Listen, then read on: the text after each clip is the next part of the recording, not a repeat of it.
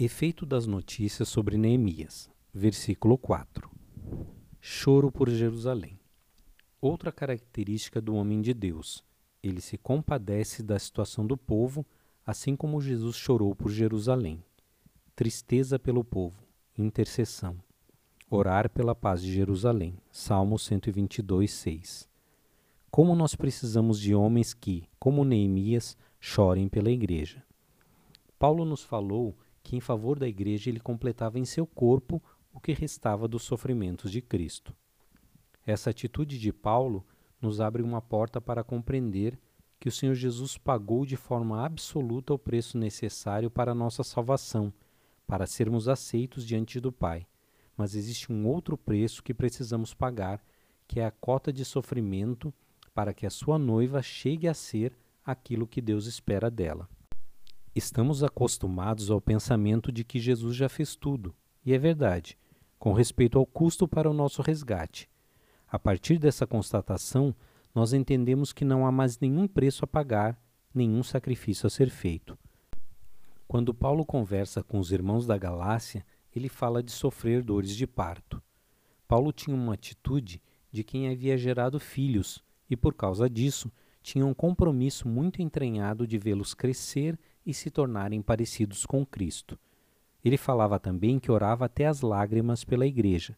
Fala dos sofrimentos pelos quais passava para anunciar o Evangelho e também de sua dedicação ao ponto de não saber se escolhia estar com Cristo através da morte e considerava isso um lucro, mas sentia que se ficasse poderia ser bênção para os irmãos. Ele foi um homem que mostrou na sua vida que se gastava e se deixava gastar em favor da igreja. A mensagem que transmitimos hoje é que o nosso serviço à igreja, o que fazemos através dos nossos ministérios, ou seja, aquilo que fazemos em favor dos outros, vai nos trazer algum lucro. Esquecemos que o ministério não é fonte de ganho. A mensagem que o mundo passa é a mensagem do lucro. Então, as relações são utilitaristas. Já ouvi pessoas dizerem que em algumas relações somente perdem. Mas na vida cristã, não foi isso que Cristo nos ensinou? Ele disse que se o inimigo obrigar a andar uma milha, andemos duas. Se quiser tomar a túnica, que entreguemos também a capa. Se ele nos exorta a fazer isso quando um inimigo pede ou obriga, de que seríamos capazes se um irmão nos pede algo de que necessita? Ele não nos ensina que no relacionamento nós nos desgastamos em favor dos outros? A igreja tem vivido em tempos estranhos, nos quais o que conta é o que ganho e não o que o irmão ganha. Por isso, a vida de Paulo e Neemias nos parece tão anormais.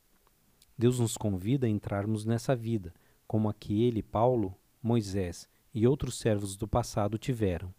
Uma vida de entrega em favor da igreja, dos irmãos, sem esperar nada em troca, senão o prazer de fazer a mesma coisa que Cristo fez tendo o mesmo sentimento que houve em Cristo que se entregou. Havia em Neemias uma mentalidade de sacerdote. Isso foi a mola mestra de todo o seu ministério. Poderia se sacrificar pelo povo numa figura do trabalho de Cristo. Versículo 5. Oração de Neemias. Uma oração que reflete o caráter. Neemias traz à lembrança de Deus sua característica de guardar as alianças e promessas chama-o pelo nome de Yahvé, Deus guardador das alianças e promessas. O povo havia esquecido da natureza de Deus, cumpridor de suas alianças. O trabalho de Neemias é restaurar isso na vida de Israel. Conferir com o capítulo 44 de Jeremias.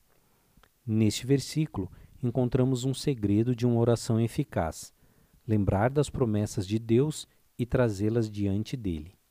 O texto dos versículos 5, 8, 9 e 10 falam de lembranças, as lembranças de Neemias e as lembranças do próprio Deus.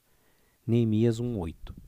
Lembra-te da palavra que ordenaste a Moisés, teu servo, dizendo: Se transgredirdes, eu vos espalharei por entre os povos. Segundo Reis 23. Lembra-te, Senhor, peço-te, de que andei diante de ti com fidelidade com inteireza de coração e fiz o que era reto aos teus olhos. E chorou muitíssimo. 1 Crônicas 16:15. lembra-se perpetuamente da sua aliança, da palavra que empenhou para mil gerações. Segundo Crônicas 6:42. Ah, Senhor Deus, não repulses o teu ungido. Lembra-te das tuas misericórdias que usaste para com Davi, teu servo. Lembrar ao Senhor não tem a ver com alguma coisa que o Senhor tenha esquecido. Também é importante dizer que lembrar a Deus suas promessas é diferente de chegar a Ele e cobrar alguma coisa, tendo como base o fato de que Ele fez algo no passado, como se o Deus soberano fosse obrigado a submeter-se a algum tipo de jurisprudência. O Senhor não se obriga a nada. Ele é completamente soberano. Tomar a palavra e orar em cima dela diz respeito a alinhar a minha mente e o meu coração com a onipotência do Senhor. Isso gera fé em nosso coração. Há uma corrente que ensina que devemos chegar diante de Deus com a palavra que ele falou, pois isso o obriga a fazer o que nós queremos que ele faça. Ainda que Deus não nega a sua promessa de fazer aquilo que pedirmos em nome de seu Filho, nós precisamos orar com a mesma atitude humilde que Jesus teve, pois ele é manso e humilde de coração na sua oração. Ele disse: Que não se faça a minha vontade, mas a tua. Isaías 57:15 porque assim diz o alto, o sublime, que habita a eternidade, o qual tem o nome de Santo. Habito no alto e santo lugar, mas habito também com o contrito e abatido de espírito, para vivificar o espírito dos abatidos e vivificar o coração dos contritos. Chegar diante de Deus reivindicando. O que podemos reivindicar?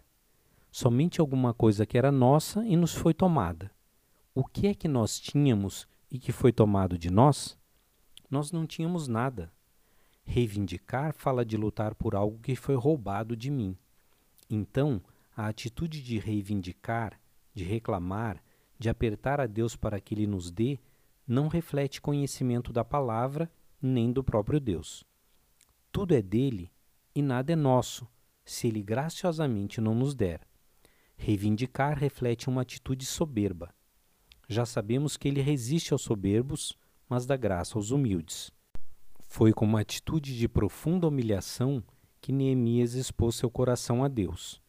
Isso é precioso aos olhos de Deus. Essa atitude enche o coração do Senhor, pois é a mesma atitude que houve em Cristo Jesus. Quem quiser se envolver com a obra de Deus, com um serviço na igreja, precisa buscar essa mesma atitude.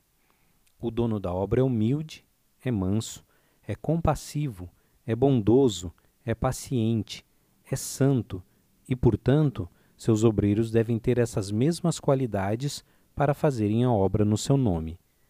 A obra deve refletir o caráter do dono da obra e daqueles que a fazem. Falando em outras palavras, uma casa mostra o caráter do proprietário, mas também reflete o caráter do pedreiro. O caráter humilde e contrito de Neemias mostrado a partir dessa oração e também no decorrer da restauração dos muros, diante das provas e dificuldades, era condizente com o caráter do Senhor.